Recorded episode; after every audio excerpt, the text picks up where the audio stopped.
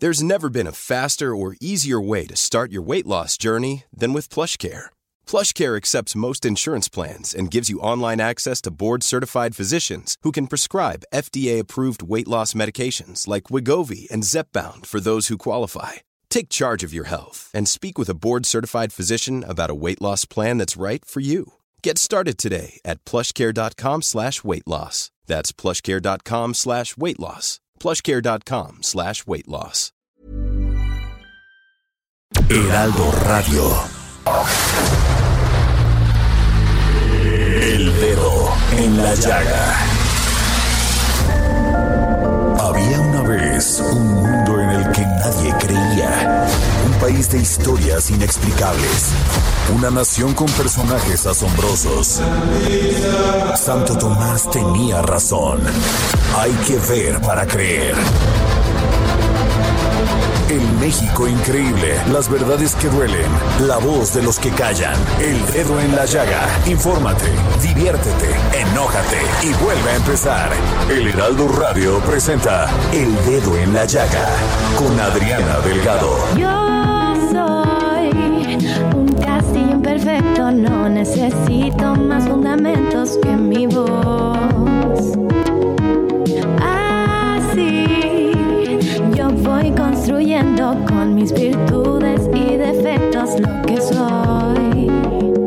Y hoy iniciamos este dedo en la llaga de este 14 de abril del 2021, escuchando a esta cantante, compositora y actriz chilena, Denise Rosenthal, y con esta hermosa canción de lucha en equilibrio. Fíjense nada más, lo que mi abuela a mi madre le dio, lo que mi madre a mí me enseñó es un ritual, una contemplación, una autovalidación. Estos son mis colores de liberación, fuera de tu rango de control. Es mi decisión. Yo soy dueña de mi cuerpo, voy a domarlo y quererlo sin pudor. Así yo voy pintando mi lienzo con los colores, cae mi verso. No hay temor. Qué maravillosa canción, porque es estas canciones que nos refle hacen reflexionar sobre esta lucha que tenemos las mujeres por la igualdad, por la equidad, por la ser visibles con todas nuestras virtudes, también con todo lo que tenemos que estar constantemente luchando para obtener, que es libertad. Por eso me da tanto gusto recibir a María Milo, quien es conductora del podcast Desafinados y columnista de Sin Filtros en Panorama, esta sección maravillosa del Heraldo de México.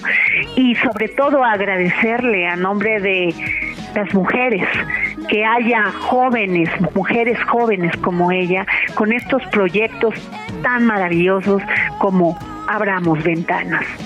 Muy buenas tardes, María Milo. Gracias por estar en el dedo en la llaga. Hola Adriana, muy bien, gracias a ti por recibirme. Oye, qué gran proyecto, María, este de Abramos Ventanas. ¿De qué se trata? Eh, es un proyecto que nace a raíz de la pandemia. A mí me gusta mucho el tema de la mujer, siempre me ha llamado la atención. Y con todo esto del COVID se empezó a dar cuenta por diferentes informes eh, que mm, la equidad de género se estaba viendo gravemente afectada. Y cuando venía el Día de la Mujer, como que me nació esta inquietud y pues quería hacer algo y fue como nació Abramos Ventanas. Eh, Abramos Ventanas, que es el nombre y el hashtag que estamos usando, eh, nació porque la idea es comunicar que la pandemia abrió una ventana que visibilizó muchos puntos que las mujeres habíamos tratado de poner allá afuera desde hace mucho, puntos buenos y puntos malos. Entonces, la intención es invitar a las personas a que con esta ventana que se abrió, creemos una nueva normalidad donde haya mucha más empatía hacia la mujer y donde se reconozcan las necesidades y también se apoye el potencial. Y como lo hicimos fue que contacté a tres diseñadores mexicanos, Raquel Orozco, Pablo Wong y Anuar Layón, y ellos fueron los que me ayudaron a plasmar en un diseño diferente el mensaje de la campaña. para que cuando la gente compre esta playera sea parte como de este grupo de arquitectos, digamos, que queremos por cada puerta cerrada eh, hacia las mujeres abrir muchas ventanas. Y la, las donaciones, o bueno, las ganancias de estas playeras se van a ir a una institución que se llama Yolia, que se dedica a apoyar a niñas en situaciones de vulnerabilidad para que puedan seguir estudiando. Y todo se va a hacer a través de Fundación Grupo Andrade, que es la fundación que nos está apoyando. Qué interesante, María, porque qué importante y lo estamos viendo esta lucha que tenemos como mujeres para, como bien lo dices, visibilizar este una desigualdad con la con la violencia y sobre todo las niñas en muchos rincones del país. Exacto, sí. Que, que, que además de esto que va a ser y que la dónde se pueden comprar las las playeras, María. Eh, las playas se pueden comprar en la página de la fundación que es fundaciongrupoandrade.org.mx diagonal abramos ventana.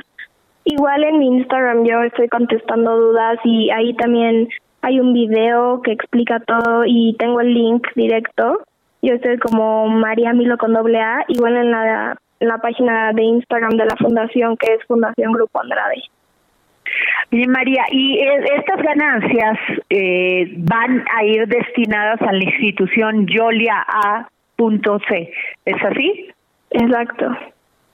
Pues qué gran proyecto, María. No, o sea, ojalá sigamos teniendo más proyectos como los tuyos, porque sin duda eso es lo que pues nos empodera a las mujeres, nos visibiliza en cuanto a toda la desigualdad y la iniquidad que hay.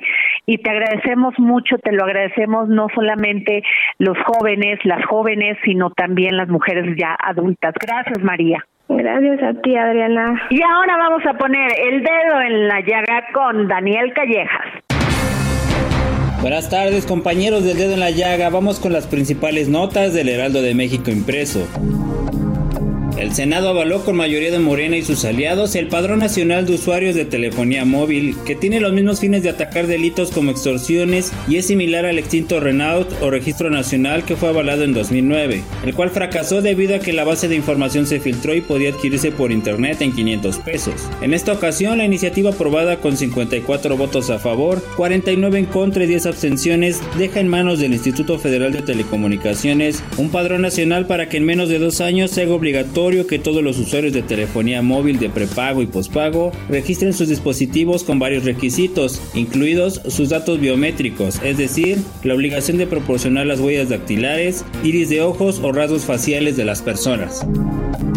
México tiene un déficit de 29.8% en lluvias del 1 de enero al 11 de abril en comparación con el promedio nacional del mismo periodo, informó la Conagua. En el lapso referido se acumularon 42.9 milímetros de precipitación cuando el promedio es de 61.1. Se estima que en abril y mayo seguirán por debajo de los niveles habituales y será en junio cuando ocurra una recuperación con el inicio de la temporada de lluvias.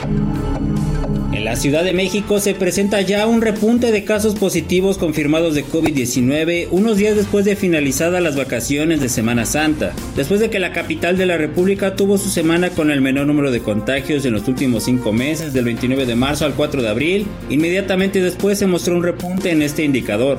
La semana que corrió del 5 al 11 de abril sumó 8.534 casos de coronavirus, es decir, un aumento de 10.6% en comparación con la semana previa. Esta y más información en el Heraldo de México impreso y en las plataformas de Heraldo Media Group. Muy buena tarde. Con 348 votos a favor, 77 en contra y 32 abstenciones, el día de ayer la Cámara de Diputados aprobó el decreto que modifica siete leyes, incluyendo el apartado B de la Ley Federal de Trabajo en materia de subcontratación. Se ha señalado que el outsourcing no solo daña los derechos de los trabajadores, los impuestos que se dejan de pagar por la subcontratación de 8 millones de trabajadores y que provoca un daño al erario por 500 mil millones de pesos. Pero sin embargo, este, pues hay un gran debate en la Cámara de Diputados y veremos qué pasa en la de senadores, porque los diputados de oposición dicen que se perderán muchos trabajos. Y es por eso que le pedía al licenciado César Maillar, especialista en Derecho Laboral, que nos pudiera tomar la llamada para podernos aclarar todos estos temas.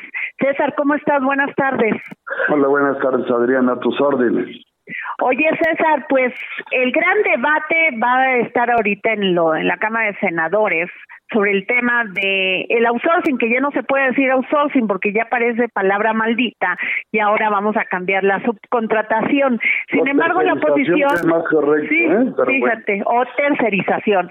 Pero dicen dicen la oposición que se van a perder muchos empleos y entendemos esto también por todo el, el pago de utilidades y dicen que muchas empresas no tienen la solvencia para hacerle frente a esto. ¿Qué nos dices tú? Pues la verdad es cierto, eh, hay que pensar que el 98.5, 99 de las empresas para empezar son pymes, ¿sí? Micro, pequeña y mediana y el 1%, 1, 2, 1, 3 es gran empresa, ¿no? Entonces, si la gran empresa está va a pasar aceite para poder cubrir pago de reparto de utilidades, y eso que lo limitaron a tres meses, pero tres meses puede ser una gran cantidad porque hay muchas empresas que tienen no solamente el, el pago del salario, en México se paga un aguinaldo, se paga 25% en, de, prima vacacional, 25% de prima dominical en su caso.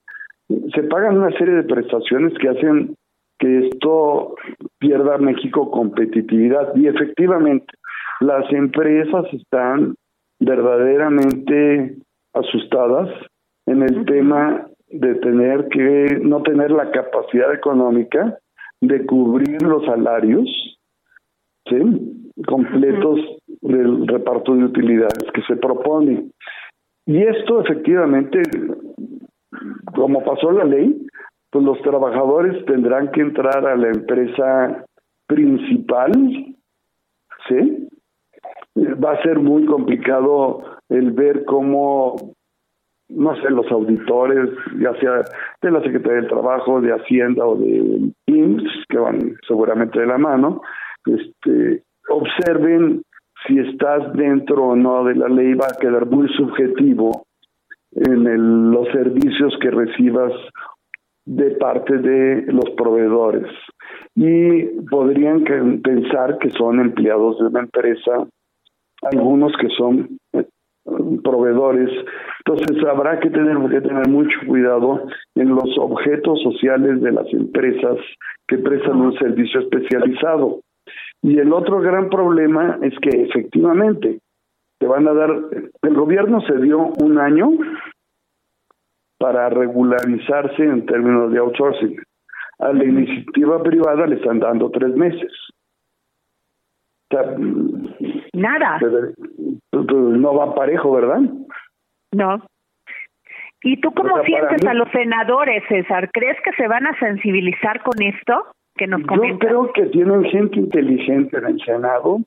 Ojalá le metan mano a la redacción de cómo debe de quedar y, y, y en qué casos es especializado. No, no, no, no, no, no me preocupa la especialización, cómo la va a observar el gobierno. ¿Sí? Porque vas, vas a quedar muy sujeto a los criterios de la autoridad que te revise.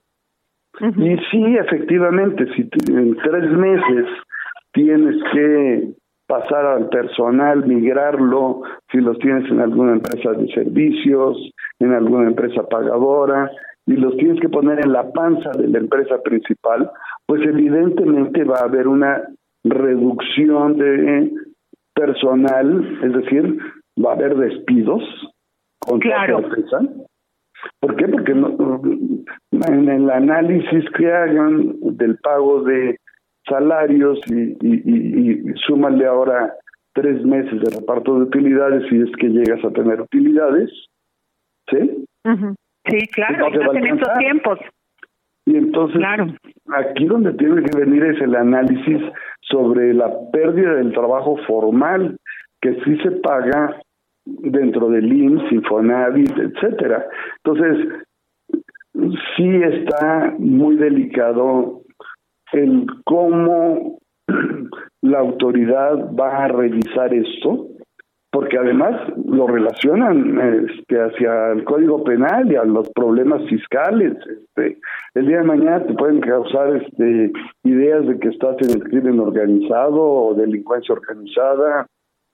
Entonces, es delicado el, el cómo va la autoridad a revisar y como no lo sabemos, porque primero tiene que pasar la ley y luego cómo te la van a aceptar, entonces sí es importante que en el Senado sean sensibles, yo creo que un Ricardo Monreal y mucha gente que tiene incompetente allá, este, podrán meter mano en la redacción, incluso él creo que es doctor en Derecho, pero aquí es importante tomar en cuenta el sector empresarial y hay que pero por qué ¿por qué los empresarios en esta reunión que tuvieron con el presidente Andrés Manuel López Obrador en este acuerdo no expusieron esto, César?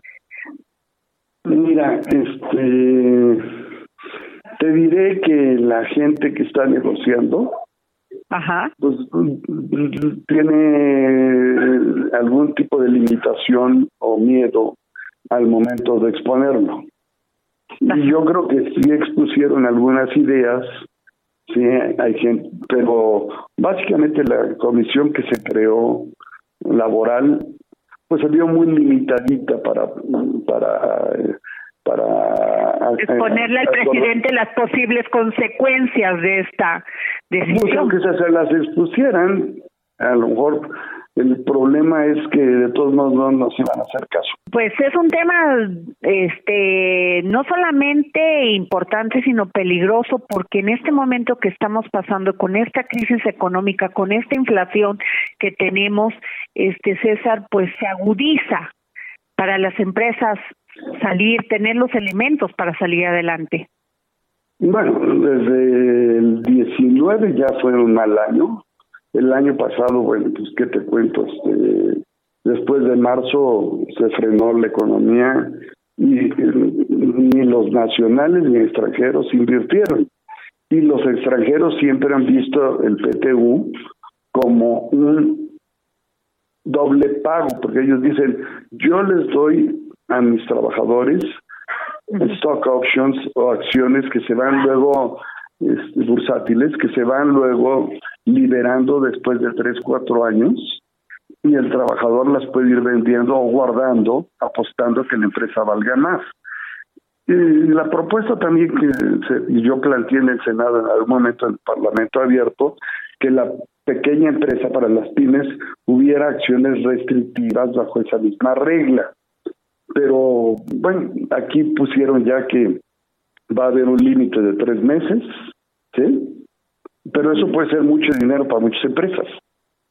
Ahora, regresar a los trabajadores de una empresa de servicios y, meterlos a la empresa de capital va a ser muy costoso y eso evidentemente va a generar despidos y recortes dentro de las diferentes organizaciones porque no van a tener la capacidad o el presupuesto para el gasto anual de la nómina. Claro, esa es la realidad. Esa es la realidad. Pues muchas gracias, César Mayar. Gracias por tomarnos la llamada para el dedo en la llaga. Te valoramos mucho y, como siempre, muy importante e interesante tus comentarios. Qué amable Muchas gracias, Hasta luego. Gracias. Y otro debate se avecina, ¿sí? En la sesión ordinaria del Senado de la República, ayer martes 13 de abril, se aprobó en lo general la creación de un padrón nacional de usuarios de telefonía móvil con datos biométricos. Con 54 votos a favor, 49 en contra y 10 abstenciones, el Senado aprobó esta reforma a la Ley Federal de Telecomunicaciones y Radiodifusión que busca que los 122 millones de usuarios en el país se identifiquen y registren de forma obligatoria, así como usted escuchó, obligatoria, en un padrón al adquirir una tarjeta SIM o una línea telefónica por prepago y así reducir el uso de líneas para extorsionar o realizar secuestros. Pues, sin embargo, pues la oposición ha dicho que se advierte un riesgo potencial al permitir que el manejo de información de carácter biométrico para fines de identificación pueda ser manipulado por un número elevado de operadores de telefonía. Bueno, y aquí tenemos la opinión de la senadora Lucy Mesa de Morena, presidenta de la Comisión de Comunicaciones y Transportes en el Senado de la República, y del senador Julen Rementería del PAN, integrante de la Comisión de Comunicaciones y Transportes en el Senado de la República. Y se los ponemos aquí, en el dedo en la llaga, para que ustedes se formen una opinión sobre esto. El día de ayer se aprobó en el Senado de la República una iniciativa para crear el Padrón Nacional de Usuarios de Telefonía Móvil, con la finalidad de inhibir en su totalidad los principales delitos que aquejan a nuestro país, mismos que se cometen a través de la utilización de equipos móviles como herramientas fundamentales para la realización de estos ilícitos. Con la finalidad de la identificación plena y certera de los titulares de las líneas de comunicación con tal figura, las autoridades competentes tendrán más elementos normativos para identificar la comisión de un delito a través de equipos móviles y además deberán colaborar con las instituciones encargadas de la impartición de justicia, tal y como lo establecen los artículos 180 y 190 de la Ley Federal de Telecomunicaciones y Radiodifusión. Cabe la pena eh, resaltar que lamentablemente el delito de extorsión es el que más aqueja a nuestro país. Yo quiero eh, comentar unos datos que sí son datos duros, de los cuales este, daremos cuenta. En el año se cometen 33 millones de delitos, de los cuales 6 millones son de extorsión. El 88.9% se hacen a través de la vía telefónica. La extorsión es el segundo delito del fuero local más recurrente en el país, el delito más cometido en 14 estados. Y yo quiero comentar que la delincuencia organizada obtiene ganancias por más de 12 mil millones de pesos al año por el delito de extorsión. Es por eso que a través de esta iniciativa que se aprobó el día de ayer, para inhibir la comisión de delitos de extorsión, secuestro, cobro de piso e identificar plenamente a los titulares de estas líneas. Miren, el día de ayer tuvimos una muy desafortunada sesión para el pueblo de México. Nos encontramos con un dictamen que se apresuró en, su resolución, que se había estado trabajando en la comisión, entre otras, de pues de lo que viene siendo comunicaciones y transportes, en donde se estaba tratando de resolver lo que más conviniera eh, para México. El dictamen propone en su motivación la intención de ayudar en el combate a la delincuencia, pero lo cierto es que como queda, mm, pues digamos que la resolución de todo este tema no ayuda a ello. Me parece que va a provocar más problemas de los que pretende resolver. Ayer se tuvo una sesión en donde se sorprendió a los mexicanos. Se busca que a través de un padrón al cual no se le da presupuesto eh, entregado al IFT, al Instituto Federal de Telecomunicaciones, que tampoco lo quiere porque no lo ve viable, no, sirve para México, se pueda registrar los datos biométricos, esto es el iris, incluso el tono de la voz, las huellas de pilares, de todos los mexicanos que usan telefonía celular. Es un verdadero absurdo, no hay forma de que esto se pueda llevar a la realidad y por supuesto viola los derechos de las personas en nuestro país y nosotros estaremos haciendo todo lo necesario para que en la Corte simplemente esto no prospere y tengamos la seguridad de que las cosas en nuestro país vayan por un camino de la legalidad, se respete a las personas y no a través de un padrón que no van a poder controlar, tengamos el riesgo de que las personas ahora puedan ser acusadas injustamente. Alguien a quien le robaron un celular ahora tenga culpa. Eso sería mi comentario. Muchísimas gracias. Y bueno, nos vamos a un corte en este miércoles 14 de abril del 2021, donde seguimos poniendo el dedo en la llaga. Yo soy defecto, no necesito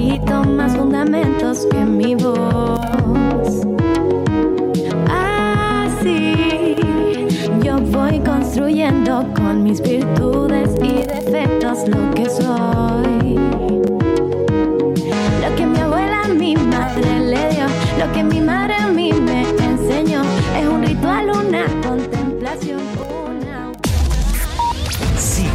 Adriana Delgado en su cuenta de Twitter, arroba Adri Delgado Ruiz. Además, te invitamos a enviar tus opiniones y comentarios en texto o por mensaje de audio a través de WhatsApp al 55 2544 3334. Y si quieres escuchar El Dedo en la Llaga de El Heraldo Radio, en cualquier momento y donde quiera que te encuentres, descarga el podcast disponible en Spotify y iTunes. Heraldo Radio.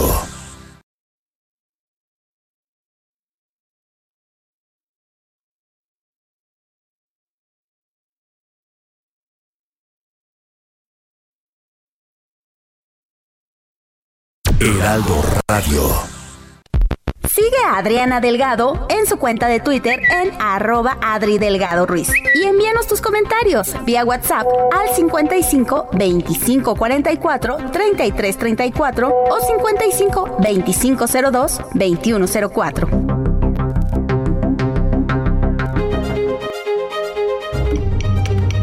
Ruta 2021, la ruta hacia las elecciones presenta. El Instituto Tlaxcalteca de Elecciones, Elite prepara los últimos detalles para el primer debate público entre los candidatos a la gubernatura del Estado. Este se llevará a cabo el próximo domingo a las 19 horas. Sin embargo, en redes sociales pusieron en duda la imparcialidad del árbitro, pues los moderadores son colaboradores de medios de comunicación afines ellos dicen afines al gobierno del estado o afines a la candidata priista Anabel Ábalos. Habitantes del municipio de Isental de Oxchuc, Chiapas, no permitirán la instalación de casillas para el próximo proceso electoral del 6 de junio, en protesta por la violación de sus derechos colectivos como pueblos originarios. En Yucatán, al menos 2.124 credenciales para votar no fueron recogidos por sus titulares, por lo cual serán puestas bajo debido resguardo y permanecerán en esa condición hasta que transcurra la jornada electoral del próximo 6 de junio en la entidad. ¿Y qué les digo? Mañana no se pueden perder aquí su programa preferido, El Dedo en la Llaga, porque llevaremos a cabo un debate muy interesante sobre ideas, sobre propuestas, con Pablo Gómez, candidato a diputado federal por Morena, y Gabriel Cuadri, candidato a diputado federal por la alianza PAN-PRD-PRI. No se lo pierda, sin duda, va a ser muy interesante. Ruta 2021, la ruta hacia las elecciones presentó.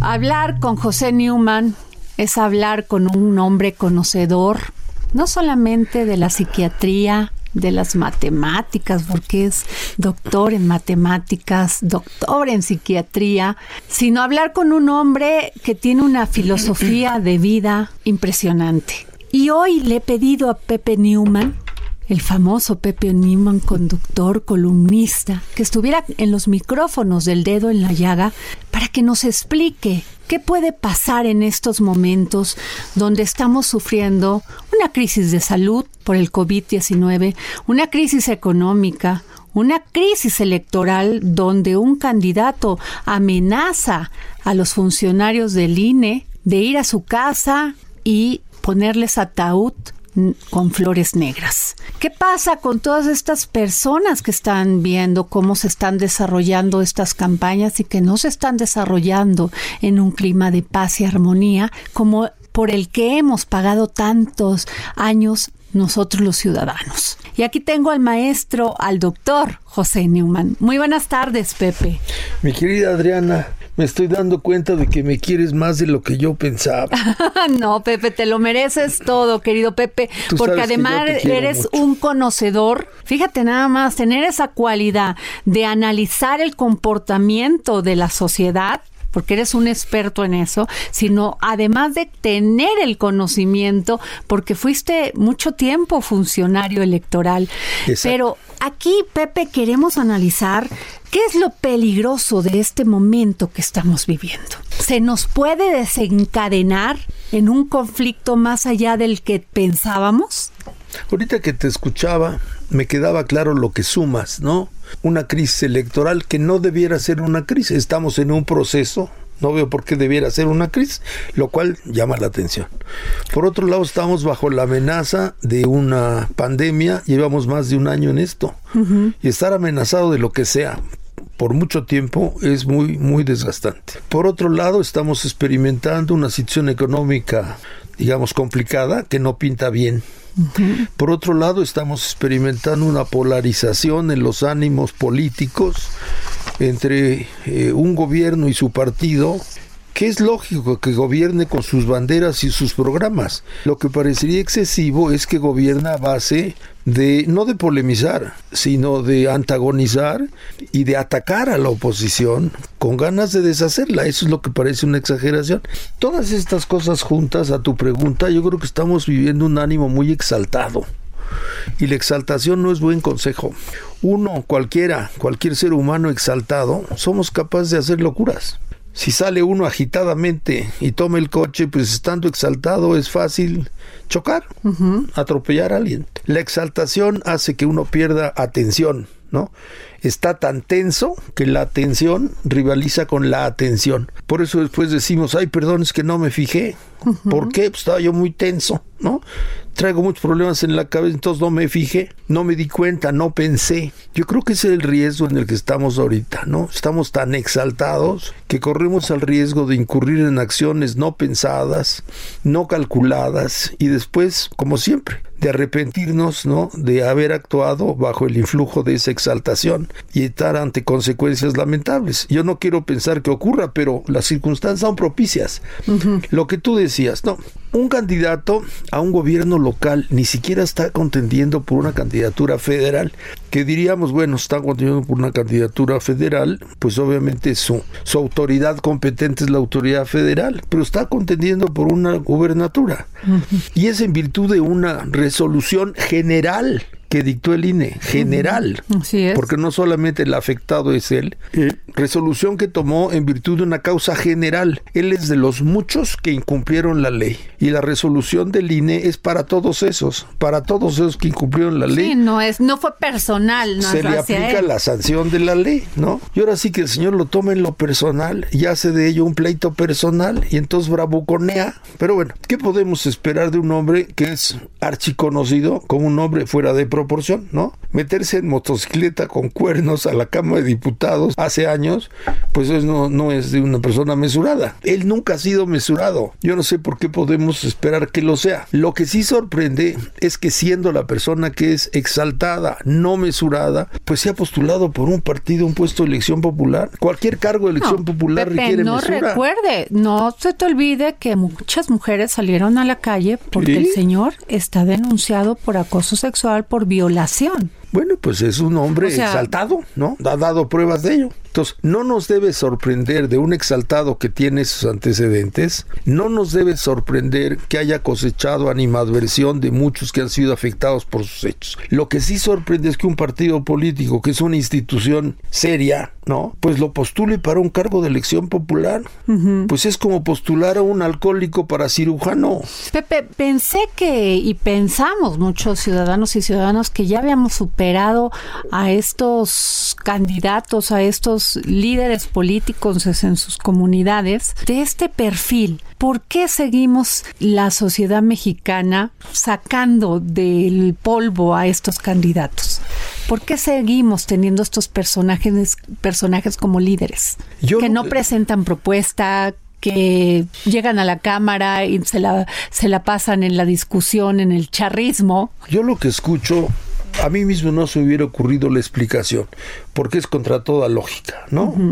La tarea legislativa exige estudio, reposo, reflexión, intercambio, negociación, ánimo sereno, discurso claro, lucidez vehemente, pero no bravuconadas, entonces sorprende.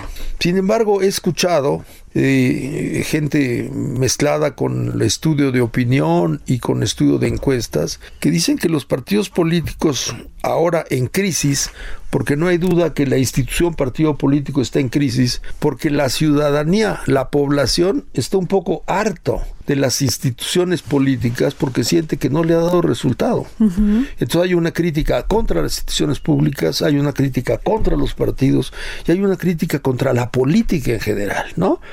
La política es igualada con la politiquería, la política es igualada con la tranza, ¿no? Con la corrupción. con la corrupción. Entonces, pues la pregunta es, ¿se podría pensar que si la política quiere revertir esa imagen, pues debería postular gente que se caracterizara por no reiterar esa imagen. Pero no es así, Pepe. Los postulados son personas que no tienen nada que ver con la política, que no la entienden, que incluso la sacan de ciertos sectores para solamente no perder el registro, porque muchos incluso ni van a ganar. Así es. Pero los presentas ante la ciudadanía, a los electores, para poder mantener el registro. ¿No te parece un fraude? Sí, la pregunta es, y, la respuesta que he escuchado pues que me suena es porque esas gentes son populares en el sentido que son conocidas y porque la gente conocida acaba siendo más votada. Claro, y la pregunta es, pues quién es el votante, ¿no? Quiere decir que el votante se deja ir por aquel que le suena más sin mayor examen. Bueno, de hecho las encuestas son por conocimiento. Así es. No por aptitudes. Así es. Entonces uno dice, bueno,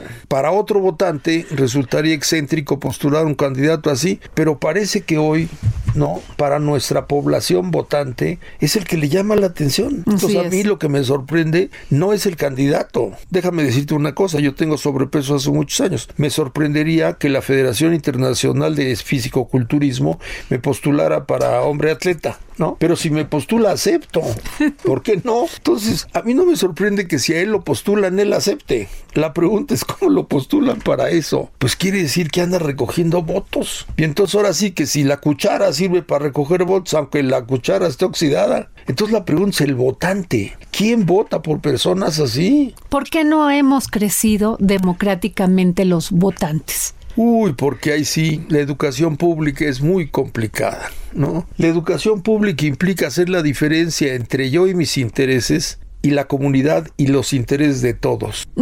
Y eso es un proceso largo para quien no hace esa diferencia, si una política pública me favorece, es buena. Aunque no sea buena para toda la sociedad, si a mí me favorece, es buena. Y si a mí me perjudica, es mala. Porque no hacemos la diferencia. A mí esta política me puede favorecer y sin embargo pensar en conjunto no creo que sea buena para todos. A mí esta política me puede, al contrario, afectar y sin embargo pensar que es para el bien de todos. No hacemos esa diferencia porque somos niños, ¿no? El niño quiere su chocolate y si le dicen, pero hay varios, hay que... No, no, yo quiero mi chocolate. ¿no?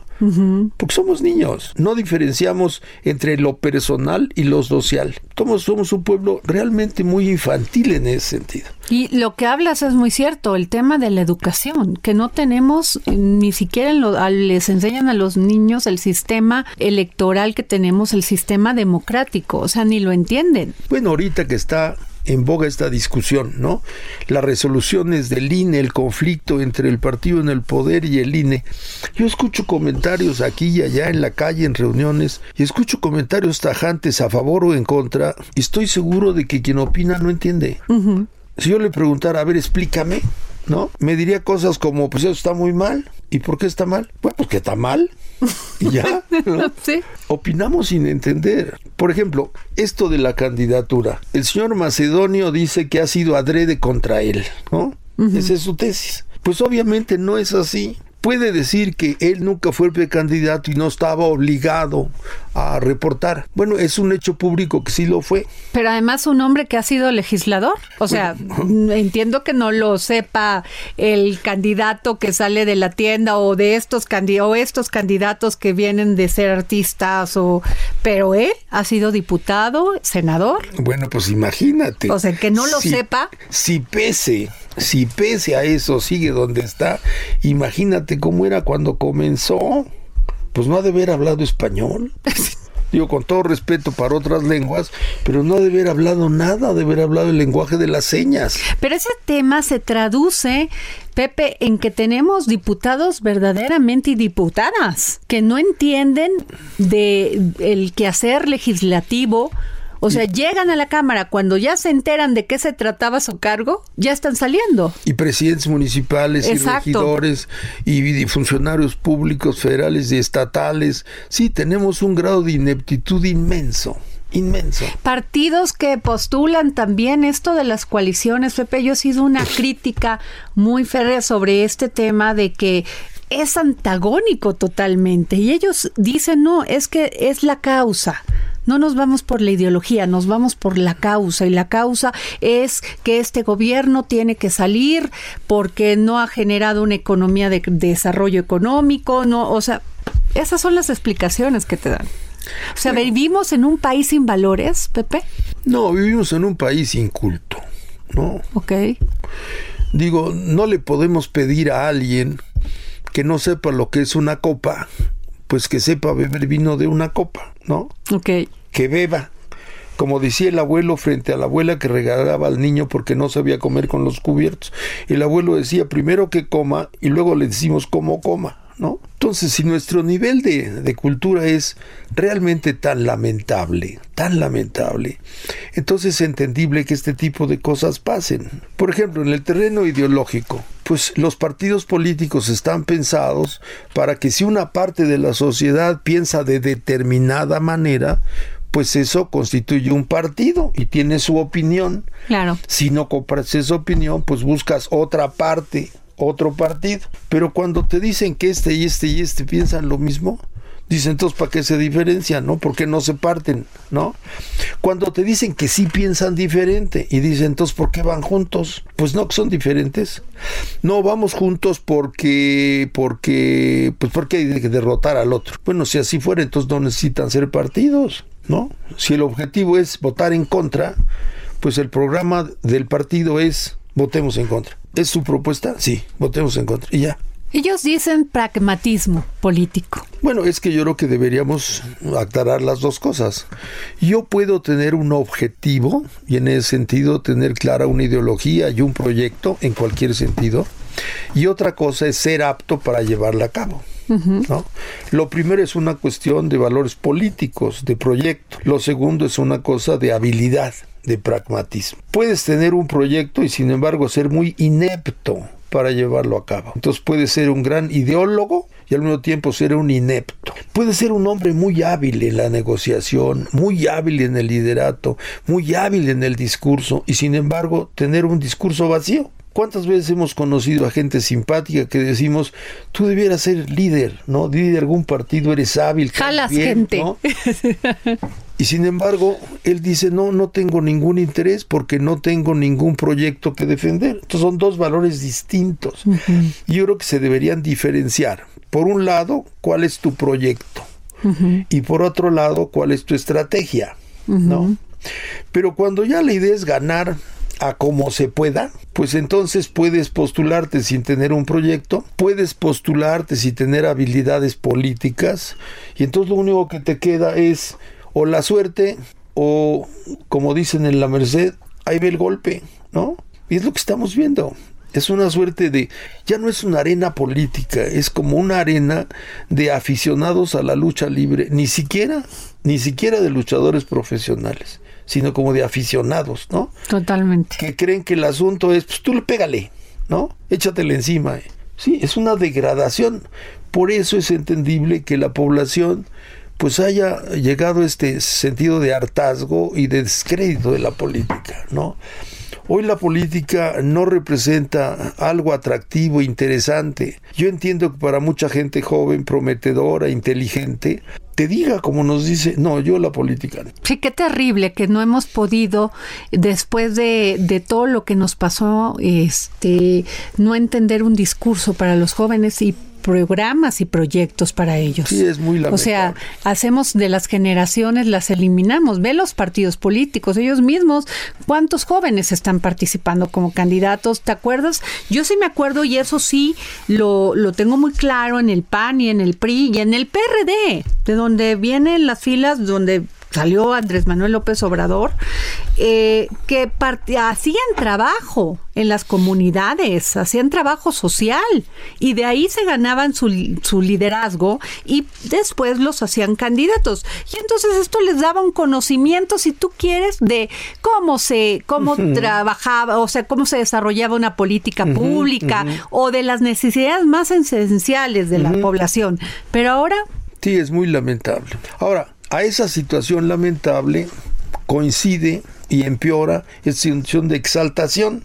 Cuando se acaban las buenas razones, cuando se acaban los argumentos inteligentes, cuando se acaban los proyectos de mediano plazo, cuando aparte se acaba la habilidad estratégica, pues nada más queda el empujonzazo.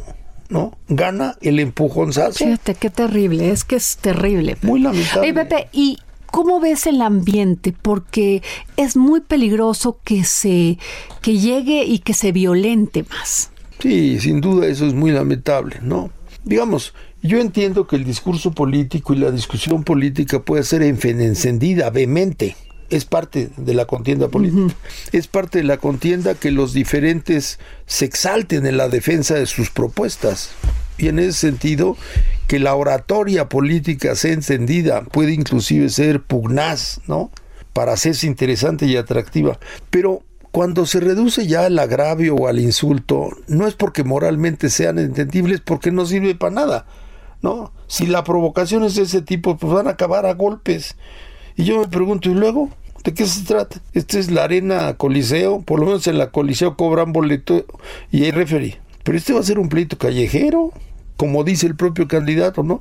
Van a ir a sacar a los a los funcionarios electorales de su casa. Ah, entonces ya es una bronca, ¿no? O sea, se trata de eso. Qué cosa tan lamentable, qué cosa tan lamentable. Ahora, el tema es que estamos pasando una crisis económica, Pepe. Se viene peor, con una inflación que hoy, que esta inflación de cuatro puntos y tantos. Sin duda. Ya está pegando en el poder adquisitivo de las personas. Aunado a eso, pues esta pandemia que no baja, que no hemos vacunado al, ni al 90% de la población. Este, son muchos escenarios. Sí, todos los factores se suman. Peligroso, delincuencia. en un clima de tensión, de incertidumbre, de insatisfacción, de preocupación, de depresión, de exaltación. Estamos viviendo feo, feo. Y esto yo lo veo en el consultorio, ¿no? Se multiplican los insomnios, se multiplican los desánimos, los malos humores, los conflictos, los pleitos, esto que todos conocemos como estar muy nervioso, ¿no? Estoy muy nervioso, entonces no estoy tranquilo y como no estoy tranquilo, como de más o como de menos, o como no estoy tranquilo, pues me peleo en todos lados, ya me corrieron, o como no estoy tranquilo, pues no puedo hacer la tarea, no me puedo recibir, no terminé el trabajo y me van a correr. Sí, es un clima muy desagradable. ¿Qué hacer, Pepe? Tú como doctor, ¿qué podrías recomendar? Bueno, pues la recomendación general sería serenidad. serenidad. ¿Cómo? O sea, matrimonios que se disolvieron, niños que están sufriendo porque no han salido de su casa.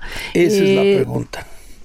Ahora, aquí, como siempre, ¿no? Cuando hay un clima exaltado, lo recomendable es, saber serenidad, para tratar de entender si no sabemos cómo nos metimos, por lo menos averiguar cómo salimos de esto. La pregunta es, ¿a quién tocaría la responsabilidad de inducir la serenidad? Eso es un gran, es un, claro, es un gran comentario. Yo diría que por, por obvias razones, ¿no?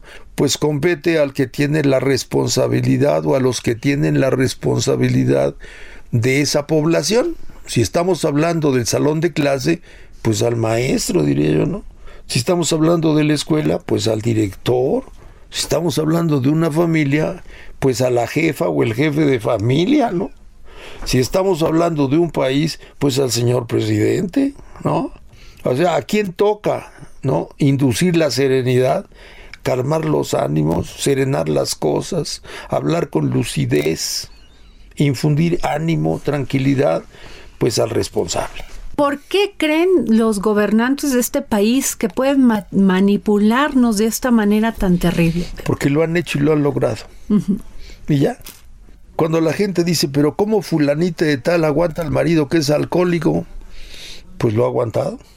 ¿Por qué lo sigue aguantando? Pues qué es lo que ha hecho en 30 años y al revés. Pero ¿cómo este señor aguanta a esta señora tan hostil y tan así? Bueno, pues lo ha aguantado. Es lo que sabe hacer. No le pidas que haga lo que no sabe hacer, va a repetir lo que sabe hacer. ¿Cuál es el mejor predictor? El pasado. ¿Quieres saber qué va a hacer fulano? Infórmate lo que ha hecho en el pasado. Y va a repetir. Y cuando alguien le dice, pero no repitas, dice, entonces ¿cómo le hago? Pues no hagas lo que siempre has hecho. Porque si haces lo que siempre has hecho, vas a obtener lo que siempre has obtenido. Pero ¿cómo le hago? No, pues piénsale, ¿no? Innovar es muy difícil. Así es. Pero es lo que el momento exige, innovar. Ojalá. Pues muchas gracias, José Newman, matemático, psiquiatra, conocedor de la política de sus movimientos sociales. Gracias por estar aquí con nosotros en El Dedo en la Llaga. Gracias por la invitación y no cabe duda que me quieres mucho. Muy bien. Cosa que te agradezco. Y muchas gracias por escucharnos aquí en El Dedo en la Llaga. Nos vemos mañana para seguir poniendo el dedo en la llaga. El Heraldo Radio presentó El Dedo en la Llaga con Adriana Delgado. Heraldo Radio, la HCL se comparte, se ve y ahora también se escucha. En su mesa celebramos la llegada del original miércoles de plaza. Así es, ahora puedes disfrutar de la mejor calidad y mayor variedad en frutas y verduras que tiene miércoles de plaza. Visítanos en tienda o en sumesa.com.mx y descubre que saber elegir es un arte. Miércoles de plaza, ahora en su mesa. Jesús Martín Mendoza.